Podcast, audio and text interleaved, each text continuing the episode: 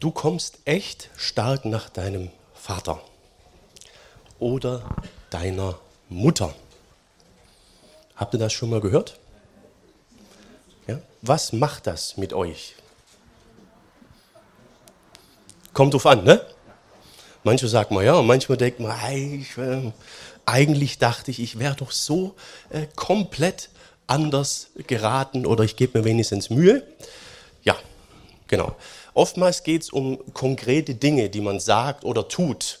Oder man macht Sachen gleich und das wird dann festgestellt, weil das, was wir tun, unser Lebensstil, die Art, wie wir Dinge gestalten, die hat immer etwas mit unserer Biografie zu tun, unserer Herkunft, Charakter, Persönlichkeit. Man könnte sagen, äh, mit unserer äh, Identität. Und wenn jetzt jemand sagt, oh, du bist deinem Vater oder deiner Mutter ähnlich, ne? okay. Aber das ist der rote Faden heute, weil wir sollen ja durch Jesus tatsächlich dem Vater ähnlicher werden. Und das berührt unseren Lebensstil und das berührt unsere Herkunft, Biografie, Werte, Identität, alles. Das ist unser Thema heute. Äh, der Lifestyle, eine Frage der Identität. Unsere Identität prägt unseren Lebensstil und dadurch auch unseren Alltag. Und darum ist das ein wichtiges Thema in unserem Hauptthema, ne? äh, jeden Tag Sonntag, wie der Alltag zum Gottesdienst werden kann. Und heute eben der Lifestyle, eine Frage der Identität. Ja, Text ist 1. Thessalonicher 3, die Verse äh, 3, 9 bis 4, 8. Und da merke ich, das ist hier irgendwie daneben gegangen beim Kopieren. Ich gehe einfach weiter. Genau. So, 1. Thessalonicher 3, 9 bis 4, 8 ist der richtige Text. 1. Thessalonicher 3, 9 bis 4, 8. Ähm, ihr merkt, der Text hier beginnt sehr, sehr freudig. Paulus schreibt, wir können unserem Gott nicht genug für euch danken und für die große Freude, die er uns an euch erleben lässt. Klasse, ne?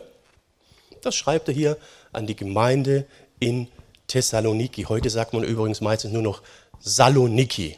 Ich habe schon mal erklärt, dass mein Schwager Grieche ist. Ne? Ja, ja, ja, ja, ja, der Versprecher ist immer noch alten Lumpen, genau. Und ähm, der kommt aus äh, Saloniki. Und heute sagen die nur noch Saloniki zu der Stadt. Wir sagen Thessaloniki oder Brief an die Thessalonicher. Und Paulus ist hier sehr froh, weil ihm ein Stein vom Herzen gefallen ist. Wir haben ja gehört, er hat die Gemeinde gegründet mit seinem Team. Es gab dann aber einen Volksaufstand und sie mussten abhauen, bevor nach seinem Empfinden die Gründung jetzt abgeschlossen war. Haben wir in den letzten Predigten gehört. Er hatte große Sorge, dass die Gemeinde eingegangen ist, jetzt schon wieder, auf dem, aufgrund von dem gesellschaftlichen Druck, der da war. Dann haben sie Timotheus hingeschickt, so ein Teammitglied von ihm. Der kam zurück und sagt, oh, die sind noch voll dabei. Und deswegen freut er sich jetzt hier so sehr. Ne? Wir können unserem Gott nicht genug für euch danken, also dem ist wirklich ein Stein vom Herzen gefallen, dass die ganze Gründungstätigkeit dort eben nicht umsonst war. Ähm, trotzdem ist er noch nicht ganz zufrieden. Das sich, zeigt sich dann hier in Vers 10. Dort sagt er, Tag und Nacht bitten wir ihn, also Jesus, von ganzem Herzen, dass wir euch wiedersehen dürfen, denn wir möchten euch gerne helfen, dass in eurem Glauben nichts mehr fehlt. Wir bitten unseren Gott und Vater und Jesus, unseren Herrn, uns den Weg zu euch zu ebnen. Ne? Und da merkt man, dass Paulus schon noch den Eindruck hat, da fehlt noch was bei euch, ich muss dir abhauen. Ihr habt noch nicht alle Grundlagen drin, da sind noch Dinge, die ich mit euch klären muss, damit ihr vollends stabiler seid. Aber er ist froh, dass die Gemeinde überhaupt jetzt erstmal noch ähm, existiert. Also er ist weiterhin dran, einen Weg dorthin zu finden. Und da haben wir letztes Mal ja äh, gehört, dass es da auch so Probleme gibt. Er sagt, Satan hat uns gehindert, wir, wir kommen irgendwie nicht zu euch ran. Wir sind ständig durch irgendetwas anderes äh, blockiert. Darum haben sie Timotheus hingeschickt, aber er möchte immer noch selber hin. Und bis dahin hofft er aber, dass Jesus weiterhin das äh, mit der Gemeinde regelt. Er sagt hier, der Herr lasse eure Liebe zueinander und zu allen Menschen wachsen und überströmen, sodass sie so stark wird wie unsere Liebe zu euch. Also er sagt, der Herr soll das bis dahin weiterhin mit euch machen. Er hat es ja gut gemacht. Vielleicht geht es euch auch so. Ich hatte schon oft sowieso den Eindruck, dass es besser wäre, wenn der Herr manches einfach direkt selbst macht Warum jetzt uns Menschen berufen hat und sendet, ist mir manchmal ein Rätsel, weil ich den Eindruck habe, das ist nicht immer so ganz effektiv. Ne? Vielleicht habt ihr ein anderes Empfinden. Ich denke manchmal, ich weiß auch nicht. Aber so ist er halt. Er hat auch seinen Charakter, ne? seine Persönlichkeit und wir halt äh, auch. Ja. Und ähm, was er jetzt hier schreibt, dürfen wir nicht so schnell überlesen. Also es gibt ja ein Problem in Thessaloniki. Da ist keine harmonische Stimmung. Die Gemeinde ist ja unter Druck. Sie haben sich vom Lebensstil der Menschen dort ein bisschen gelöst. Der war komplett von den griechischen Göttern bestimmt, habe ich mal erklärt, bis ins Essen und den Alltag und Tischreden hinein und alles Mögliche. Und deswegen waren sie stark unter Druck. Und jetzt sagt er hier, äh, begegnet den Leuten mal mit äh, Liebe und so. Ja, das ist äh, nicht ganz so leicht. Und hier müssen wir wieder gucken, das habe ich schon mal erklärt, glaube ich, in der vorvorletzten Predigt. Wenn wir hier Liebe lesen, dürfen wir nicht unsere zwischenmenschliche oder menschliche Verständnis von Liebe hineinlesen. Hier ist die Liebe gemeint, die Basis in Gott und seinem Evangelium hat. Sie sollen den Menschen weiterhin auf dieser Basis mit der Botschaft und in der Gesinnung Gottes begegnen. Das setzt aber nicht bedingt voraus, dass hier überall das harmonisch und nett und ohne Probleme abläuft. Tut es mit Sicherheit nicht in Thessaloniki. Er sagt ihnen dann auch, ähm, ich wünsche euch Kraft, so salopp sage ich mal. Er sagt, äh, ich mache, er mache euch innerlich stark, also Jesus oder Gott, damit ihr vor unserem Gott und Vater in untadliger Heiligkeit dasteht, wenn Jesus unser Herr mit allen seinen Engeln kommt. Amen. Genau. Also ihr merkt, er setzt hier einen Lebensstil voraus und er bezeichnet ihn einfach mal als Heiligkeit. Eine Vokabel, die heutzutage eher Fremdwort ist. Es geht um einen Lifestyle, der übereinstimmt mit den Wertmaßstäben Persönlichkeit, Charakter und somit Geboten Gottes. Davon lasst euch nicht abbringen. In diesem Sinn begegnet bitte den Menschen um euch herum. Denn wenn er wiederkommt, Jesus, dann findet er eine Truppe an, wo er sagt, oh ja, das ist mein Laden. Ne? Hier herrscht meine Persönlichkeit. Wer von euch kriegt gern spontanen Besuch? Sehr gut. Ja, manche, okay. Manche, okay. Wer wird sagen, nee, eher nicht, ich bin lieber drauf vorbereitet? Gibt's auch, ne? Genau. Das ähm, hängt natürlich auch wieder davon ab, ob Mann, ob Frau, klar, und es hängt davon ab, wer kommt. Wenn der Pastor kommt, ist das doch, ne? Genau. Ja, ich mache einfach weiter. Genau. Oder äh, es hängt auch an der Uhrzeit, wann jemand kommt. Ne? Da hängt es von ab. Und das sind halt so, so Geschichten dann, die dann, ja. Manch einer, der hat immer Stress, wenn man den besucht, auch wenn man vorher einen Termin hatte. Solche Leute gibt es auch. Die müssen immer kurz vorher doch noch durch die Wohnung, die alten Socken und so wegräumen. Und wie es dann halt so ist. Ja, und die Thessalonicher hier, die sollen auch auf Besuch eingestellt sein. Ne? Er sagt, Jesus kommt wieder. Und darum soll euer Lifestyle so sein, dass das dann auch passt, dass die Chemie stimmt. Als ich über die Endzeit reden predigte, habe ich viel, viel zu dem Thema gesagt. Ne? Vielleicht ist bei euch der Aspekt hängen geblieben, dass die Wiederkunft von Jesus immer irgendwie überraschend angekündigt wird. In 1. Korinther 15 sagt Paulus, es wird in einem Nu geschehen. Also man kann sich nicht letztlich 100% darauf vorbereiten. Deswegen ist gut, dass man auf einen gewissen spontanen Besuch eingestellt ist und das Ding nicht völlig chaotisch hier abläuft. Das ist das, was Paulus hier sagt. Ähm, eure Identität, eure Chemie soll der von Jesus entsprechen. Denn seine Persönlichkeit ist Heiligkeit. Das heißt immer wieder im Neuen Testament, seid heilig, auch im Alten Testament, denn ich bin heilig. Jo, das ist die erste Botschaft für uns, die Identität Heiligkeit. Heiligkeit. Wir sprechen jetzt ja im umgangssprachlichen Gebrauch nicht so oft von Identität oder so. Wir sagen oft, äh, der ist halt so, kommt nach seinem Vater oder Mutter, weil ich schon gesagt habe, oder das liegt halt in seinem oder ihrem Naturell. Ne? Kennt ihr das? Wir haben alle ein gewisses Naturell. Ja, das ist ganz gut. Und an den anderen Punkten machen wir es uns nicht leicht und geben uns Mühe. Ne? Und äh, Paulus erwähnt das auch manchmal. Er spricht von der Natur. Hier im Römerbrief, Kapitel 8, ab Vers 7, da sagt er, denn unsere selbstsüchtiger Wille lehnt sich gegen Gott auf, er gehorcht seinen Geboten nicht, er kann es gar nicht. Würde man sagen, ist aber jetzt gerade nicht so optimistisch. Aber es ist recht realistisch. Wir haben Schwierigkeiten, Gottes Gebote umfassend, dauerhaft zu halten. So von Natur aus entspricht uns der Maßstab nicht unbedingt.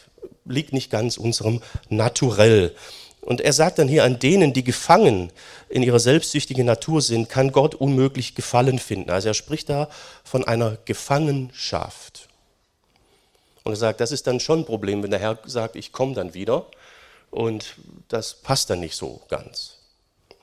Also unser Naturell, jetzt ausgehend von unserem Thema, unsere Identität, äh, die braucht da ein bisschen äh, eine Veränderung. Da muss was äh, geschehen. Und das haben wir dann auch hier wieder bei Paulus, dann in Vers 9 im Römerbrief. Da sagt er, ihr aber seid nicht mehr von eurer eigenen Natur bestimmt, sondern vom Geist, so gewiss der Geist Gottes in euch Wohnung genommen hat. Wer diesen Geist, den Geist von Christus, nicht hat, gehört auch nicht zu ihm. Also, dass wir zu Jesus gehören, liegt am Geist Gottes, Heilige Geist. Äh, der adoptiert uns praktisch, gibt uns neuen Willen, neue Seele, neues Denken. Das sehen wir nachher alles. Und wir kommen immer mehr in Übereinstimmung mit dem, mit dem Herrn, mit seinen Geboten, seiner Persönlichkeit, seinem Charakter. Und er sagt, das muss sein. Wenn das bei jemandem nicht der Fall ist, gehört diese Person äh, nicht zu Jesus, weil sie offenbar den Geist Gottes gar nicht hat. Also Paulus setzt hier an am Naturell und sagt, Jesus möchte genau an diesem Punkt ansetzen und dann werdet ihr nicht auf dem linken Fuß überrascht, wenn er dann wieder kommt, sondern die Chemie stimmt. Genauso wie man Besuch kriegt, der kann spontan kommen, ist überhaupt kein Problem, weil die Chemie irgendwo stimmt. Man ist schnell beim Thema, trinkt einen Kaffee und da gibt es Besuch, der ist sogar ätzend und anstrengend, wenn er vorher angekündigt ist. Oder tot langweilig, wird mein neunjähriger Sohn sagen. Das ist ja langweilig. Ja, bei manchen sagt das nicht. Also das ist der, der Punkt, wo es drauf ankommt. Persönlichkeit, ähm, Identität. Und ich muss ja nicht lange erklären, dass unsere Identität unseren Lebensstil prägt. Wenn jetzt unsere Identität, unser Naturell von Gottes Geist geprägt ist, von seinen Geboten, dann ist auch unser Alltag davon geprägt. Denn selber machen können wir das eben nicht. Da würde unsere Energie, unser Atem nicht dazu ausreichen. Paulus würde also sagen, ähm, ein Leben in der Heiligung kann eine natürliche Sache sein, wenn Jesus tatsächlich unser Naturell umbauen, umstrukturieren und verändern äh, kann. Wir leben jetzt ja gerade in turbulenten Zeiten. Wir haben den Krieg, wir haben die Pandemie hinter uns. Jetzt nehmen wir nur mal die aktuelle Situation mit dem Krieg und was so alles mit zusammenhängt. Und wir wissen ja auch viele Hintergründe gar nicht. Jetzt stellen wir vor, die ganzen Beteiligten wären tatsächlich von ihrem Naturell her, von Gottes Geboten geprägt. Oder große Teile der Bevölkerung wären das. Hätten wir dann diese Problematik? Also merkt ihr, was für eine riesige Chance da drin steckt. Wir sind als Deutsche immer so geprägt, dass wir erst die Probleme und je und dann verliere ich ja meine alte Identität und wer bin ich denn dann? Hat mir auch mal jemand gesagt, ich habe Angst, dass ich mich da nicht mehr selbst erkenne und und und. Ja, Risiko und Nebenwirkung, ne? Ist so. Aber wenn man, sich, wenn man in sich Jesus erkennt, ist das wahrscheinlich um Längen besser, als immer sich selbst zu erkennen. Ja? Ich meine, ich kann immer gucken, mich selbst zu finden, das ist in Ordnung, aber Jesus sagt, du hast dich selbst gefunden, wenn du mich gefunden hast, und dann hast du ein realistisches Bild. Und Jesus ist ja der Erste gewesen, der seine Persönlichkeit, Charakter ja, aufgegeben hat. Ja, wurde vom Allmächtigen zu einem Baby. Ein Karrieresprung ist das nicht. Ein menschlicher, er war kaum geboren, Herodes, ja, ein menschlicher König, wollte ihn umbringen lassen. Er war politisch verfolgt. Seine Eltern mussten mit ihm fliehen. Politisch verfolgt. Der Allmächtige. Also, ja. Und seine Existenz als Mensch hat er nochmal geopfert am Kreuz, damit wir im Gegenzug eine andere Persönlichkeit bekommen können. Er wurde Mensch, der Menschensohn, sagt er, damit wir Töchter und Söhne Gottes sein können. Das ist der Tausch, den er uns anbietet. Und das wird nicht ohne die Nebenwirkung abgehen, dass unsere alte Geschichte, was vorher war, uns vorher bestimmt hat, verloren geht. Ich habe euch ja letztes Mal immer diese Grafik gezeigt mit dem Kreischen in der Mitte, könnt ihr euch noch erinnern. Genau, ich habe es mir heute mal gespart. Das ist dann der, der Punkt. Also bist du bereit, dein, dein Wesen, was bisher so war, was dich ausmacht, zu opfern, ans Kreuz zu nageln, so wie Christus sich geopfert hat und im Geist Gottes zu sagen, hier bin ich. Mach, was nötig ist. Also die Sache mit Gottes Geboten und im Alltag mit Jesus zu leben, ist nicht die Problematik. Die Problematik ist äh, diese Veränderung zu erlauben. Aber Jesus hat es den Leuten nie erspart. Er sagte, folge mir nach. Und da war klar, der bisherige Lifestyle ist Geschichte. Geht nicht von heute auf morgen. Die Jünger brauchen auch drei Jahre. Ein paar Mal hat er sogar gesagt, ich, wie lange soll ich noch bei euch sein? Oder ihr Knalltüten, also er sagte wörtlich Donnersöhne, aber so könnte man das übersetzen. Und auch an vielen anderen Stellen im, im Neuen Testament steht, Junge, Junge, ihr solltet eigentlich schon Lehrer sein, müsst wieder von vorne. Also das sind alles tröstliche Dinge, ist alles gut und trotzdem ist da drin, seid heilig, denn ich bin heilig der Kern, das Problem ist euer Naturell, eure Identität. Ich, ich ähm, frage mich da immer wieder, aber für mich war das ein starker Knackpunkt damals auch, habe ich ja auch schon oft erzählt. Ähm, mir hat dann einer gesagt, Jürgen, wenn jetzt hier so ein, so ein roter Knopf wäre, sind wir sind halt alle fernsehgeschädigt, ne? so ein Buzzer, so ein, so ein ne? Und mit einem Schlag könntest du deine bisherige Identität, Persönlichkeit abschalten und hättest die von Jesus. Wärst du bereit drauf zu hauen?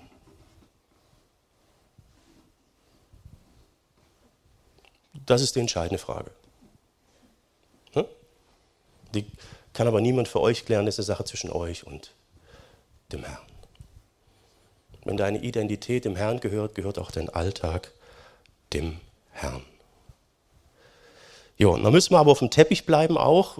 Perfektionismus, komplose Sündlosigkeit wird es nicht geben. Ja, und das haben wir auch hier dann im zweiten Teil vom Text. Paulus muss die Leute immer wieder daran erinnern, was eigentlich von Gott her dran ist, was in seinen Geboten steht. Und wir brauchen das auch immer wieder. Ja. Er sagt hier, Geschwister, ihr habt von uns gelernt, wie ihr leben sollt, um Gott zu gefallen. Ihr lebt auch schon so. Seht ihr? Ja, das ist doch. Und trotzdem ist da noch äh, Optimierungspotenzial oder so, könnte man sagen. Nun bitten und ermahnen wir euch im Namen von Jesus, dem Herrn, dass ihr darin auch weiterhin Fortschritte macht. Und dann sagt er nochmal, ich habe es euch schon mal gesagt und, und, und.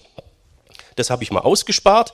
Ähm, das erwähnt er dann nochmal in Vers 3 genauer, was er damit meint. Er sagt, Gott will, dass ihr heilig seid. Da ist es wieder. Dass ihr ihm euer ganzes Leben gehört. Ne? Und wir wissen jetzt, was das bedeutet. Ganze Leben bedeutet Persönlichkeit, Charakter, Identität. Das ist der Schlüssel. Das bedeutet, dass ihr euch von Unzucht fernhalten sollt. Jeder von euch Männern soll lernen, mit seiner Frau so zusammenzuleben, wie es Gott und den Menschen gefällt. Ihr sollt nicht blind euren Leidenschaften folgen wie die Menschen, die Gott nicht kennen. Ja, bei den Griechen war das halt auch anders. Gab es im sexuellen Bereich alles, was heute auch gab. Und Paulus sagt, das ist der Punkt, wo ihr einen grundsätzlichen Unterschied haben sollt und leben müsst, leben sollt. Paulus setzt halt äh, das Leitbild ne, Ehe zwischen Mann und Frau voraus, was wir im Alten Testament haben. Und er sagt, das ist auch das, was jetzt bei euch in der Gemeinde gilt. Das ist der Rahmen für die Sexualität. Und er sagt, das ist der Knackpunkt, wo ihr euch, nachdem ihr euch von den Götzen und so enthalten habt, auch unterscheidet, eine andere Kultur leben sollt. Seid heilig, denn ich bin heilig. Lebt nach den Prinzipien des Herrn. Ja, da gibt es noch viel, viel mehr Themen, die hat er dann auch hier, aber das ist dann auch nur eine Auswahl. Ähm, er nennt ja halt die Knackpunkte, wo sich jetzt die Gemeinde in der griechischen Kultur äh, unterscheiden soll von der Kultur ihrer Umwelt. Und da kommt hier noch, es soll sich äh, auch keiner Übergriffe erlauben und seinen Bruder bei Geschäften übervorteilen, also Betrug. Ne? Wir haben euch das schon früher gesagt und wir haben es euch, nach, euch nachträglich gewarnt. Wer so etwas tut, den wird der Herr bestrafen. Also die Thessalonicher waren offenbar von der Kultur nicht die ehrlichsten Leute. Und zu dem Punkt findet ihr ganz viel im Alten Testament. Maße, Gewichte müssen korrekt sein, dürfen nicht gezinkt sein, Grenzsteine nicht verrücken und, und, und, und. Da gibt es ganz, ganz viele Vorschriften zu einer Wirtschaftsethik.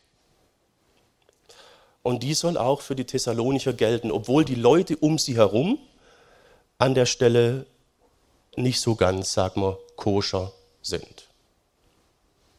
An einem anderen Brief sagt er über die Leute in Kreta, Kreta, da schreibt er, es sind alles Betrüger, äh, Fäule, Bäuche und so. Da ist er ganz, er ist er auf den Mund gefallen, sagt, an den Punkten äh, müsst ihr euch unterscheiden. Das sind die Knackpunkte.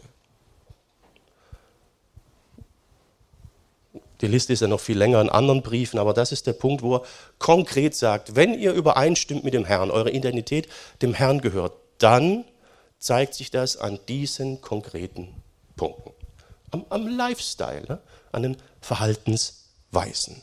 Er sagt dann nochmal, Gott hat uns nicht dazu berufen, dass wir zügellos und eigennützig leben, sondern dass wir ein heiliges Volk sind und ihm Ehre machen. Das ist interessant, heiliges Volk, das ist sehr alttestamentlich. Ne? Äh, so wird Israel oft angesprochen. Und ihr werdet bei Paulus oft merken, dass er da keinen großen Unterschied macht. Ihr seid nun auch heiliges Volk. Das Volk Gottes, neutestamentliches Bundesvolk. Und dann betont er nochmal, also die Thessalonicher haben wahrscheinlich nicht gleich gesagt, hurra, sondern Herr, wieso und warum? Und da sagt er ja nochmal, wer also diese Anweisung in den Wind schlägt, lehnt sich nicht gegen einen Menschen auf, also gegen mich, Paulus, sondern gegen Gott, der euch ja mit dem Heiligen Geist erfüllt, damit ihr so leben könnt, wie es ihm gefällt. Also er macht hier nochmal klar deutlich, es geht hier nicht darum, dass sie ihm als Person entsprechen, sondern Gott entsprechen. Und er setzt voraus, wenn die Identität Gott gehört, Denken, Charakter, Wollen und so weiter, äh, dann ist das eh eigentlich klar. Versteht ihr seinen Gedanken? Ja, ich habe ihn auch verstanden. Ne? Das ist dann das Problem. Ne? ja, ja. Genau. Was da noch an Grauzone da ist, das werden wir gleich sehen. Da geht Paulus auch sehr nüchtern ja drauf ein. Aber zunächst mal die Frage, woran erkennt man also die Identität und die Überzeugung von einem Menschen? Woran erkennt man die? Hm? Genau, am, am, am, Handel, am Tun, am, am Lifestyle. Wenn mir jemand sagt, das ist mein Ding, das ist meine Überzeugung und, und, und, und das ist gar nichts von sichtbar, na, komisch schon ein bisschen. Ne? Also ein Maßstab, den wir heute auch ganz normal anlegen würden. Was deine Überzeugung ist, was dich ausmacht, das, das scheint aus allen äh, Knopflöchern. Und Paulus sagt, wenn der Heilige Geist was in euch hineingelegt hat, das eure Identität ist, dann zeigt sich das eben auch. Also die Umsetzung von dem Ganzen ist einfach äh, die, das Handeln der Lebensstil, der, der Lifestyle. Die Bibel ist überhaupt sehr pragmatisch. Ne? Wir sprechen ja von verschiedensten Begabungen. Ja? Ähm, ich weiß, im Studium haben wir darüber philosophiert, was ist eigentlich die Gabe der Lehre? Woran erkennt man, ob jemand die Gabe der Lehre hat? Haben wir da rum philosophiert und dann sagt der Lehrer, daran, dass die anderen was bei ihm lernen. Ich meine, was, also das ist die Bibel sehr praktisch. Oder sie sagt ja fürs Ältestenamt, wenn jemand eine Gemeinde leiten will, ja guck mal, ob der überhaupt seine Familie gescheit führen und versorgen kann. Ja, wenn er schon das nicht auf die Kette kriegt, dann kannst du mit der Gemeindeleitung ver vergessen. Ja, also da werden ganz logische, normale Maßstäbe, sehr praktische angelegt. Ja. Im Rest unserer Welt, wirtschaftlich oder beruflich oder sonst wo, werden ja nicht immer diese praktischen Maßstäbe angelegt, sondern kommt es auf den Schein an. Ja. So ein Zettel, wir sind ein Scheinland und manchmal trügt halt der Schein. Ne? Die Bibel hat ja ganz andere Maßstäbe. Sagt, dein Leben zeigt es. Punkt. So, und dann ist die Sache meistens relativ schnell klar. Und hier ist jetzt eine, eine, große Dramatik drin, ihr habt mich schon gesehen. Paulus sagte vorher, wer jetzt da ständig anders denkt, der wird mit dem Herrn ein Problem bekommen. Und das hat er auch an anderen Stellen immer wieder gesagt, im ersten Korintherbrief. Das möchte ich mal mit euch lesen, damit uns noch klarer wird, wo da eigentlich jetzt der Knackpunkt ist. Er sagt hier, denkt daran, für Menschen, die Unrecht tun, ist kein Platz in Gottes neuer Welt. Also im Reich Gottes, in der Ewigkeit ähm, täuscht euch nicht. Menschen, die Unzucht treiben, Götzen anbeten, die die Ehe brechen, als Männer mit Knaben oder ihresgleichen verkehren, Diebe, Wucherer, Trinker, Verleumder, Räuber, werden nicht in Gottes neue Welt äh, kommen. Und dann sagt er hier, guck mal, manche von euch gehörten früher dazu. Also merkt ihr, er sagt, das, bei euch ist das jetzt anders. Ja, wie haben sie wohl das gemacht? Ne? Ähm, aber ihr seid reingewaschen. Gott hat euch zu einem, merkt er wieder, heiligen Volk gemacht, zu Menschen, die vor seinem Urteil als gerecht bestehen können. Das ist geschehen, als ihr Jesus Christus, dem Herrn, übereignet worden seid und den Geist unseres Gottes empfangen habt. Merkt ihr, übereignet. Wie würde man das ins normale Deutsch übersetzen? Übereignet, was heißt das? Wenn ich jemandem was übereigne, was bedeutet das dann? Genau, das gehört komplett dem. Also die haben nicht nur gesagt, boah, ich finde das toll und ich nehme dich jetzt an, weil deine Gedanken gut sind, sondern die haben sich ihm übereignet, so wie er sich uns übereignet hat am Kreuz. Und deswegen sagt er, solche seid ihr früher gewesen. Ich habe den Text übrigens schon mal gepredigt in einem Gefängnisgottesdienst im Knast in Limburg-Dietz ich genau denselben Text gehabt.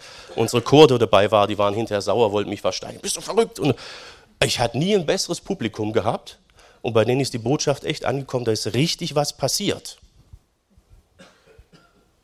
Weil gesagt haben, wenn das stimmt, dann ist enormes Potenzial bei mir möglich. Jo. Solche Leute wart ihr vorher. Jetzt nicht mehr. So, heißt das jetzt, wir sind jetzt hier die absolut Heiligen und ähm, bald werden wir alle hier selig gesprochen oder heilig gesprochen? Nee, das wird man übrigens auch erst, wenn alle gestorben sind, die mich wirklich gekannt haben und wussten, wie ich war. Ne? Vorher wird keiner selig und heilig gesprochen. Ne? Ähm, muss man eigentlich halt auch mal sehen. Nein, es geht nicht darum, dass wir äh, perfekt oder sündlos sind. Ist, ist nicht so. Das haben wir hier im Johannesbrief. Da heißt es, wenn wir behaupten, wir sind ohne Schuld, betrügen wir uns selbst und die Wahrheit lebt nicht in uns. Seht ihr? Er sagt, wenn ihr das behauptet, ist völlig unrealistisch. Wenn wir aber unsere Verfehlungen eingestehen, können wir damit rechnen, dass Gott treu und gerecht ist. Er wird uns dann unsere Verfehlungen vergeben und uns von aller Schuld reinigen. Wir können bekennen. Früher nennt man das Beichte. Ja, wie, also Beichte meine ich jetzt nicht im katholischen Sinne. Ne? Es kommt durchaus vor, dass Leute zum Pastor kommen zur Beichte. Sagen, ich habe da was, ich muss das mal gemeinsam vor den Herrn bringen. Und für den Fall, dass ihr das auch mal vorhabt, wisst ihr jetzt schon, welche Textstellen wir dann lesen. Und manchmal fallen die Leute dann aus allen Wolken, wenn der Pastor sagt, ja, ich muss da auch mal was bekennen. ja, manche sind so realistisch, dass sie denken, sie hätten einen Sündlosen vor sich. nee, leider nicht. Ja.